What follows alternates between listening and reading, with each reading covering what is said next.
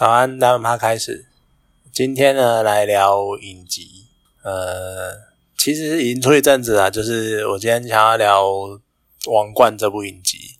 它已经出一阵子啊，我是我其实一二季、一二三季都一直有在跟着看。那前阵子出了第四季，然后引起一一阵讨论之后，呃，我到了现在才有时间去看第四季。我觉得《王冠》这部影集呢。他是在描述英国女皇伊丽莎白二世从她登基到从她登基之后的每一个大事件，然后跟中间穿插，在描述英国皇室这个算是世界上最知名的皇室之一，然后再描述他们里面的一些小故事啊、译文啊什么的。那这一季。第四季会引起热烈轰动的原因，是因为出现了一个可能在三十几、三十以上，然后四十岁的人比较会有印象，四十以上的人比较会有印象就是戴安娜王妃。还有另外一个人物呢，是你可能在我小时候啦，我还没有这么有印象，但是长大了才知道有这一号人物存在的柴契尔夫人。而柴契尔夫人呢，她其实是曾经叱咤风云的一个知名的英国首相，因为她周旋在……好了，这样讲有点怪，不过她在一九八零年代，她周旋在世界各大强权，而代表英国，而在当时的环境之下，她只是一个女性，然后当上了首相，然后统领了世界的强权之一。那他的一些心路历程啊，干嘛的？其实因为那个时候我还小，而且在小时候都会很少接触政治或者是相关的东西，所以当时柴契尔夫人的活跃，我没有办法就很了解，因为真的毕竟九零年我可能才小学之类的，所以印象也很浅。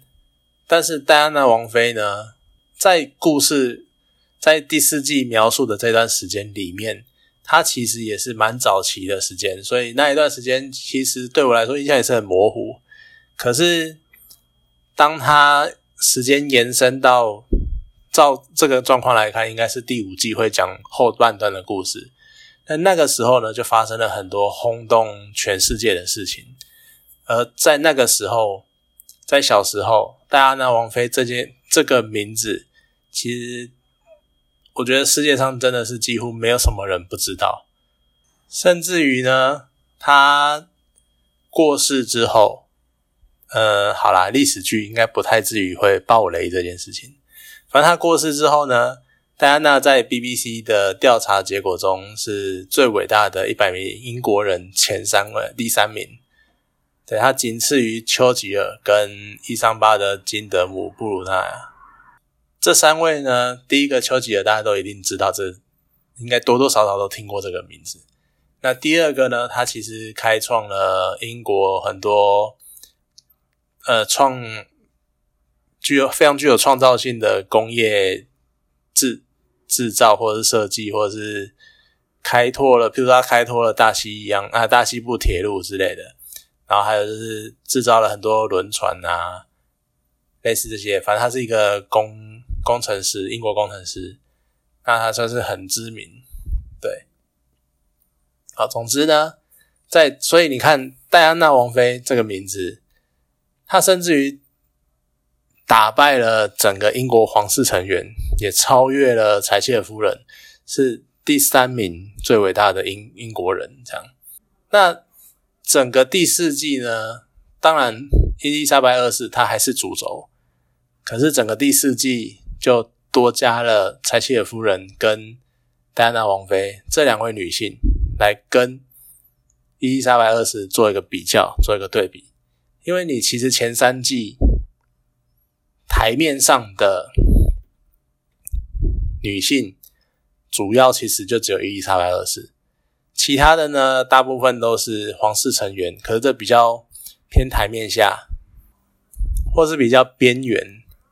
或是一些就是八卦之类才会出现的，但是真正在政治舞台上有表现的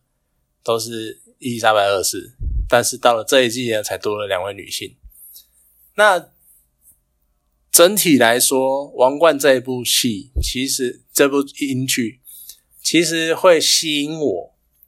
是我在我其实从第一季开始，可能前一两集吧，我就已经非常的。算是好奇，或者是非常想看他后面的讲述的方式，跟看他怎么表达英国皇室的情况。因为我印象非常深刻，当伊丽莎白二世刚继位的时候，或者是反正就是他应该是刚继位的时候，或者即将继位的时候，那个时候的太皇太后，也就是他的曾祖母还是祖母啊，反正就是。也是皇室内的高层，就是呃女性的前辈这样子，然后跟他说，总有一天呢，你会面临，你身为一个女人，你永远都会，你身为应该说你身为一个女人，然后你又必须带，你又成为了英国女王，所以你永远都会有皇室的职责，跟身为一个。妻子的职责，当这两个职责互相冲突的时候，你要记住，王冠永远都是赢家。The crown must win。我看到这一句话，其实我就已经决定了这部剧我一定会跟到底，因为我觉得太有趣了。尤其是伊丽莎白二世，她生她登基的年代是二次战后，是一九四零五零年代，那一个时候。其实多数，甚至于是在那之前好了，因为不要讲近代的什么女性主义兴起啊，然后女性的什么自主意识崛起干嘛的，在四五零年代之前的几百年，其实大部分的女性的地位都是比较次一等的，或比较弱的。可是，在英国的历史上，却有很多很呃，却有几个很知名的女王，像伊丽莎白一世就是一个非常知名的女性君主。那再到了伊丽莎白二世，那所以从第一季，然后第二季、第三季，其实都在讲英国皇室的一些内部的状况，然后还有一些周边事件，一些跟随的一些。英国很大的事件，然后如何影响到，譬如说皇权啊，或者是对伊丽莎白二世的影响。而我觉得有趣的是，它里面也一直在强调说，英国皇室非常步步为营的、小心谨慎的在调整英国皇室在英国里面的地位，因为毕竟英国虽然是君主立宪制，但是。我觉得难免多多少少，大家都会觉得说，我为什么要用纳税人的钱去养一个只是门牌、只是门面的家族，而他们不是生产，他们没有任何实质的功用？那我为什么要花我的钱，然后去养这一群没有用的人？那皇室呢？他们为了维持住这个传统，这一个领导的传统。即使只是名义上的，但他们为了维持这些东西，他们只好非常小心的去顾虑每一个细节，或是每一次事件或每一次危机，他们都要小心的处理，不要让民众觉得说你们这些就是一群没有用的人，甚至于如果你们还传出丑闻的话，那我们是不是干脆把你们废掉算了？他们在尽可能的不要做这，不要让民众有这种感觉，然后就一直在这种。拉扯之中，所以他们也，你可以，其实你从前几季你可以感受到整个英皇是非是非常受到压抑的，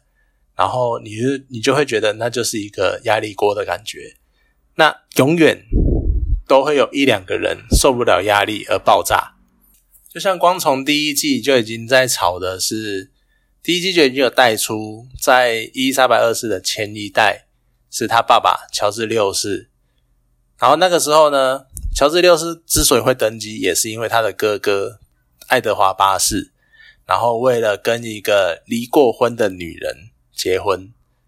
而在英国皇室里面这是不被允许的，所以他哥哥为了这个原因不惜退位，去达到这个目的。然后呢，所以才会传给了乔治六世，然后也才会传到伊丽莎白二世。那像他，他的这应该算是伯伯吧？伊丽莎白的伯伯就是一个被这个压力锅蒙闷到崩溃的人。那甚至于再到伊丽莎白这一代，其实她的妹妹玛格丽特公主也是受到类似的情况，然后也是感情过得非常的不顺遂。那再到威尔斯，也就是呃，应该说查尔斯王子，也就是现在的威尔斯亲王，他其实大家也呃能大概了解英国历史的人，大概也都知道。他娶了戴安娜王妃，但是最后离婚，然后而中间呢一直存在着一个小三叫卡蜜拉，然后这一位呢也是在几年后也成为了查尔斯亲王的现任妻子，所以就在英国王室里面，他们受到非常多的世俗的规范框限住，那整个王冠呢就在。王冠就在描述这个状况，然后我必须，我觉得就是从第一季到现在的主要演员挑选都非常的非常的好，像呃第一季的女王跟第二季的女王，第一季的女王其实我比较少看到她的作品，就是可以说我第一次看到她就是从《王冠》这部片看到的。那我觉得她演技非常的好。那当然，她后来还有一些像《登月先锋》啊，或是《蜘蛛网中的女孩》，我还蛮想看的，只是还没有机会看。那第二季，呃，她演了一二季的英国伊丽莎白二世。那第二季的女王，第二季的女王换成奥利维亚·科尔曼，这个演员呢，我就觉得非常的厉害。像我之前啊，有看过。我最早认识这个，呃，我最早不是说认识，我至少知道这个演员是从一部影集叫做《小镇疑云》，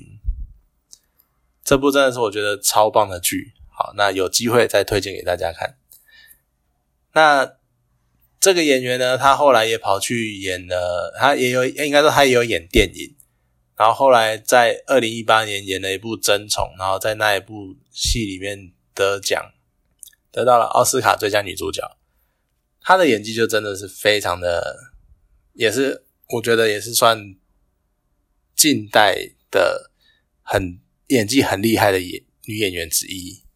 那你看，像这是女王的选角，我觉得都把那种把那个英伊丽莎白二世那个气场演出来。那像玛格丽特公主呢？像第一二季的玛格丽特公主，也就是她有演。不可能的任务，然后还有演那个，他最近也是演《玩命关头》，演欧文肖的妹妹，那也是也是算很就是很正，然后也是非常的有魅力。那到了第三四季呢，变成了海伦娜·保汉卡特，可能讲名字不一定有人知道，但是呢，你要说他好吧，他。其实你你去想象，你去回，你如果有看这部剧，然后一二季呢，反正玛格丽特公主她就是一个非常开放，然后非常奔放、热情奔放的女人。那有的时候呢，她可能就会稍微比较疯狂一点，然后比较狂野一点。那一二季是由凡妮莎科比演嘛？那她就是也是很有那个调调，而且她非常的性感，非常的有魅力。那第二季呢，她找了宝汉卡特，海伦娜·宝汉卡特来演，你一看到你就会觉得真的是神选角哦。我刚刚还没有讲到海伦娜·宝汉卡特她演过什么，像她演过，其实我觉得对多数人来说最知名的可能就是《哈利波特》里面的贝拉雷斯壮，就是她演的。那可能有些人看过《疯狂理发师》，诶，她也是女主角。然后还有就是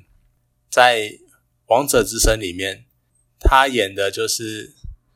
乔治六世的老婆。对，那这是大概他比较知名的几部作品。那他就是他的形象给我的形象，因为你就想象贝拉雷斯装那个样子，所以你就大概知道他的那个感觉是什么。而且他也演过《魔镜梦游》，她演的是红心女王，所以从她接的角色，你就大概知道哦，她就是那个那个风格那个样子这样子。然后你再去对上玛格丽特公主的形象，你就觉得哦，真的是神神选角，就真的是非常演的非常的好。好，那这就是前几季。那回到第四季呢？刚刚说了嘛，他加了柴契尔夫人，然后也加了戴安娜王妃。那柴契尔夫人呢？前阵子有另外一位，也是我觉得非常厉害的演员，就是梅丽史翠普。她有演过《铁娘子》这部电影，讲的就是柴契尔夫人的故事。那她也因为这部片呢，拿了奥斯卡女主角。那你再到《王冠》里面，《王冠》里面饰演柴契尔夫人的呢，就变成了吉莲安德森。那吉林安德森其实这个可能要有一点点年代的人才会比较对这个演员比较知名，因为他是当年演一部很红的影集叫《X 档案》的人的女主角。那当年也是风靡了非常多的男男女女。那他当然就是后来 S 档案结束之后，他可能有沉寂一段时间，可能有沉寂一段时间。至少说对我来说，他不是这么的熟悉。但是最近呢，像他有演《王冠》，然后另外一部很知名的就是他有演《性爱自修室》，他是里面的妈妈。那他也是属于演技很好的演技派。那你去比较这两位演员在诠释柴契尔夫人这个角色。你就可以看得出来，他有蛮大的不一样。像电影版的铁娘子，她可能就比较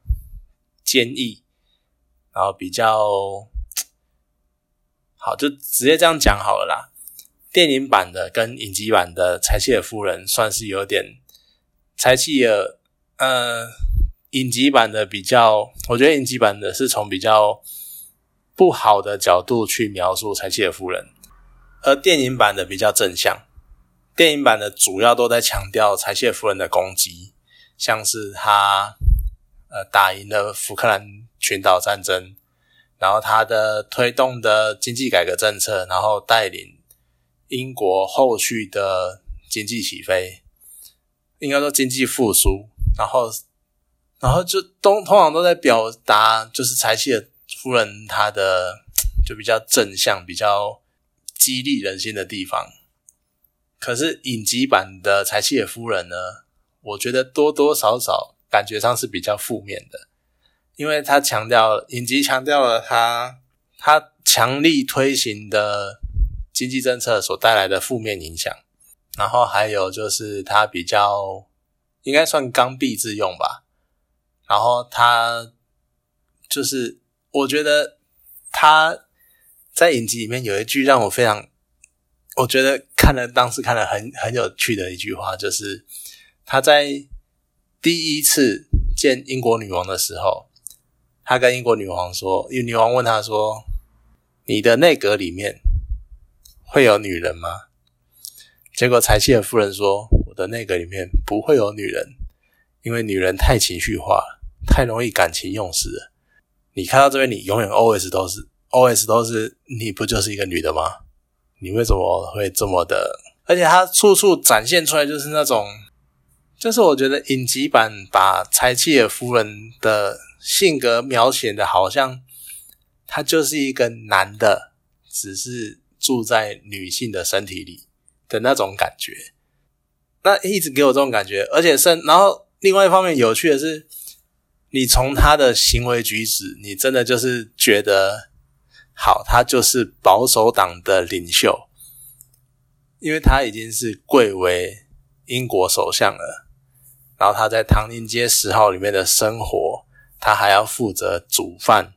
煮菜，他还要当一个家庭主妇。而且当他的阁员来到他家开会的时候，他还要做菜给他们吃。我都觉得这个不愧是在那个时代的所谓传统保守的女人。的形象，而他把这个东西再去跟英国首相这个政治领袖去做结合，就让我对柴契尔夫人这个角这个人物觉得更有趣。可是多多少少，他就像我刚刚讲的，他影集还是从比较负面的角度去描述柴契尔夫人，因为他就是在刚刚讲了，他就是呃，他经济政策其实造成失业率高涨了，可他还是一意孤行啊，然后。还有强调，还要提到他非常的宠小孩啊。其实我不太知道为什么要讲到宠小孩这一段，可是我觉得另一方面，他宠小孩这个件事情带到让我们去了解，其实啊，伊丽莎白她也有，她还有四个小孩，然后她其实特别宠某几个，而去影响到伊丽莎的伊丽莎白的叙述的这一个部分呢？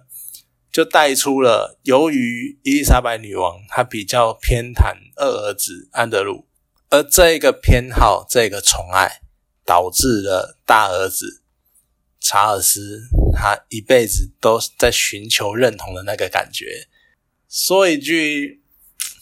真心话好了，其实我每次看查尔斯王子，看的都是都很不顺眼，我就不知道为什么，他就是那种非常的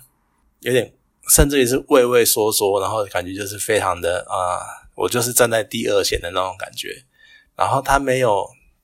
领袖气质的样子，所以当你在看查尔斯王子的演员的时候，你就会觉得他演的真好，因为那个感觉完全就是完全展现出来，就那种退居第二线，然后一辈子活，重点就在一辈子活在母亲的印象的那种样子。我真的觉得真的是非常的厉害。那好，那刚讲到了柴契尔夫人，那当然也带到了，其实第四季结尾就结在一个柴契尔夫人时代的结束，因为他最后算是由于他的一些手段比较激进，应该说比较强硬的，不能说激进，比较强硬，然后所以呢，导致他连他自己的同党的议员都看不过去，然后决定要。策反，决定不支持他这样子，那导致他的下台。但是他也就算是离，即便如此，他也还是英国到目前为止连任在任最长的首相。好，那是一个柴契尔时代。那再回讲到戴安娜王妃，其实真的说实在，在我们这个年纪，甚至于更小的年纪，我们对于戴安娜王妃的印象非常非常的淡。但是在我们的年代呢，至少我们还经历了戴安娜王妃跟查尔斯王子离婚，然后到中间的八卦不断，然后到最知名的戴安娜王妃因为要闪避狗仔队的追击，呃，车祸身亡。那也是第一次，我相信对绝大多数的台湾人来说，那是我们第一次知道狗仔队叫做什么。就是从戴安娜王妃事件听到这个名词，她在当时我觉得应该就是全世界最知名的女人之一了吧。我应该想不太出来还有谁比她更知名的。而这个呢，而对于多数人来说，我觉得非常有趣的一个点是，由于戴安娜王妃全世界都知道查尔斯王子有一个小三。而他跟戴安娜王妃的婚姻生活不美满，然后我觉得至少在我的印象里面，戴安娜王妃她并没有很，比通常不太会讲到她可能有，她也是有情夫，或是也是有第三者，她也算是有外遇的，而大部分的焦点都会放在查尔斯王子有小三这件事情上。我觉得这是一个蛮有趣的点，因为这就是很多人都会把戴安娜王妃看成是一个受害者的角度，看成是一个受害者，然后就会觉得比较同情她。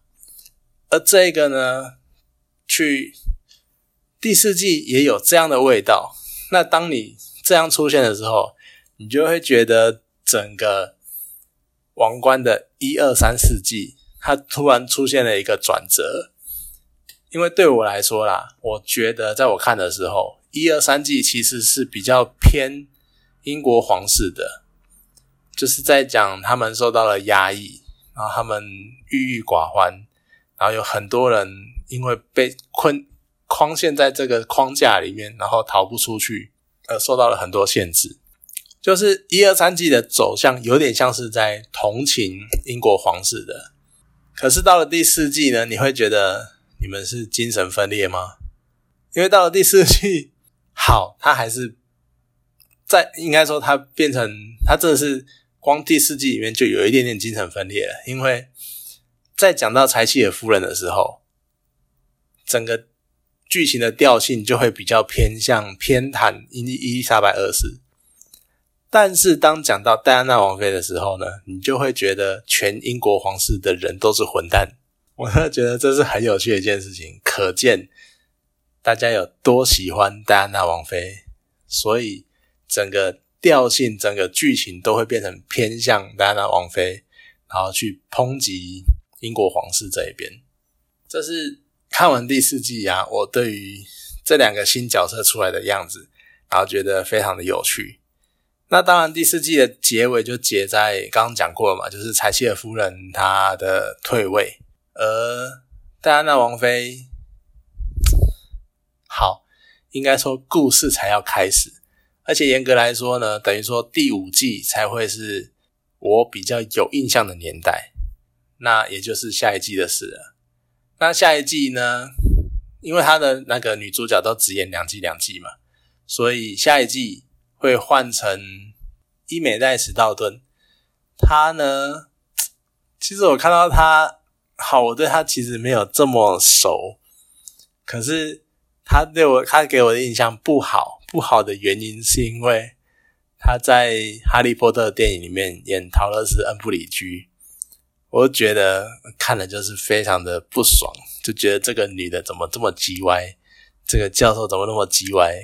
可是。你去另外一方面来讲，表示他演的很好，所以让你感同身受，所以让你有同仇敌忾的样子，然后去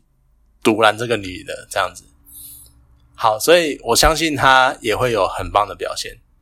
那我就不知道第五季，因为会还就是他现在又加到第六季嘛，跟他预预计就是六季会结束。我觉得，当然第五季中间一定就是戴安娜王妃过世。但是后面后续到就甚至于第六季结束会结在哪里，我就不知道了。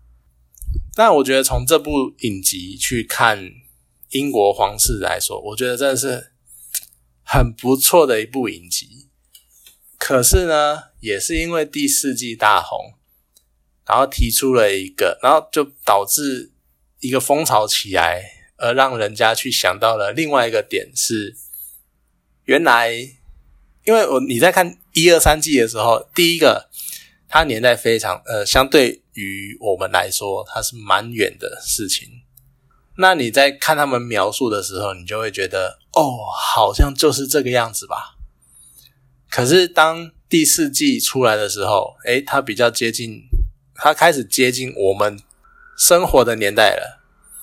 而且呢，又再加上有了戴安娜王妃这个这么具有冲争议性的人物的加入，而再加上剧情里面呢，又非常的，我可以可以说影集其实几乎就是在丑化查尔斯亲王，所以你就会觉得说，然后这个时候当他在丑化这件事情，英国皇室跳出来说，我觉得《王冠》这部影集应该要在前面加上本。本片内容纯属虚构，如有雷同，纯属巧合。这样子，就是要强调这是创作的剧。那你去想这件事情，就会觉得很有趣。就是当你回去回想一二三季的时候，哎，其实它也是一样的情况。毕竟女王在房间里面跟她老公讲的话，你怎么可能会知道他们讲什么？或者是女王？一个人站在窗边，然后看着窗外，你怎么知道她在想什么？你不会知道。可是你在那个你在前几季的时候，你就会觉得哦，这是理所当然的。可是到了第四季，有了英国皇室出来抗议之后，你才会发现，你才会惊觉，哎，对，这其实是一个不能算完全史实的剧，就它有一些想象空间，有一些毕竟是有观点的描述，我觉得是蛮有趣的地方。那当然，在看的时候你也要注意这一点。那其实整个世纪啊，有非常多的经典画面，或者是经典台词，我觉得都是很有趣，而且值得更深入的讨论或是探讨的。而像我觉得最我很很多很喜欢的片段啊，可像一开始我有讲过，就是第一季可能一两集的时候就讲说，呃，王冠必须赢这句话，我就已经非常的喜欢这部剧了。那在近期我最有印象的是第三季，第三季呢有一集叫做艾伯凡，那艾伯凡呢，他是在记录一一件发生在英国的。矿坑崩塌的事件，那这是发生在一九六六年。那这一次的矿灾呢，导致一百四十四人死亡，然后是一件非常大的公共安全事件。那也导致当时在英国政治圈掀起了一阵风暴。那巴拉巴拉，可是呢，让我印象深刻的是那一集里面，呃，他前面。一二三季都描述了一件事情，是伊丽莎白二世，她其实非常的，你要说坚强也可以，你要说她冷血，那可能有的人会这样觉得，但是她就是非常的坚强，而且她甚至于是如他所述，他不太会掉泪的人，甚至于他几乎是达到那种不会掉泪、不会掉眼泪、不会为了事情掉眼泪那种程度。甚至于连好像我记得他可能连他爸父亲过世或什么一些重大事件什么，他可能都没有掉什么眼泪。可是当艾伯凡矿灾之后，在那一集里面，他在最后，他看着窗外，然后想着艾伯凡矿灾的那些死伤者，然后想象那个环境的那个样子，想象受难的矿工。那他看着看着，眼睛就冒出了一颗一滴泪水，然后流下来。我觉得那一幕，那一幕就是经典。我觉得那一幕就是那种你入围什么奖项，然后会拿来播放，然后甚至于得奖的原因，就是因为那一幕那种那种程度的场景。不过很可惜的。好像那一年的艾美奖没有颁给他，我觉得是蛮可惜的一件事情。好，那总结来说呢，就《王冠》这一部，我觉得非常，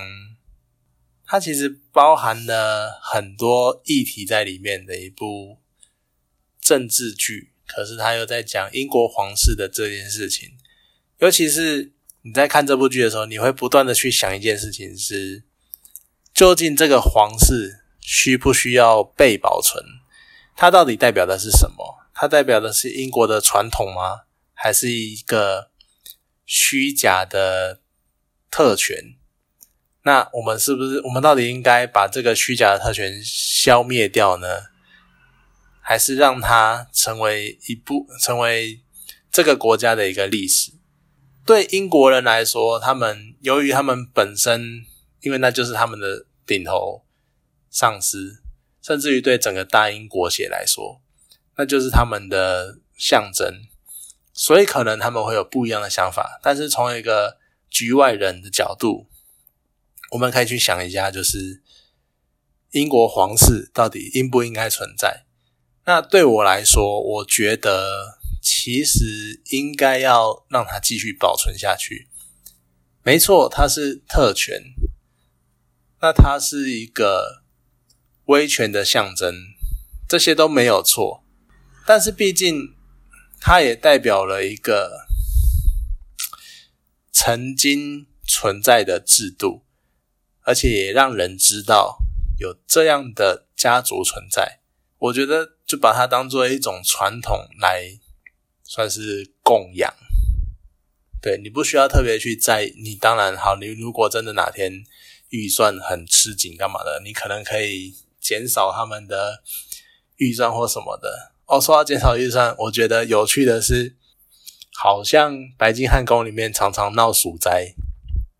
甚至于你在看影集，你在看影集的时候，它某几集有的时候场景，你还会看到地上有老鼠跑过去，就不知道那个好像那个好像是真的为了模拟白金汉宫的状况，而真的有个老鼠跑过去之类的吧，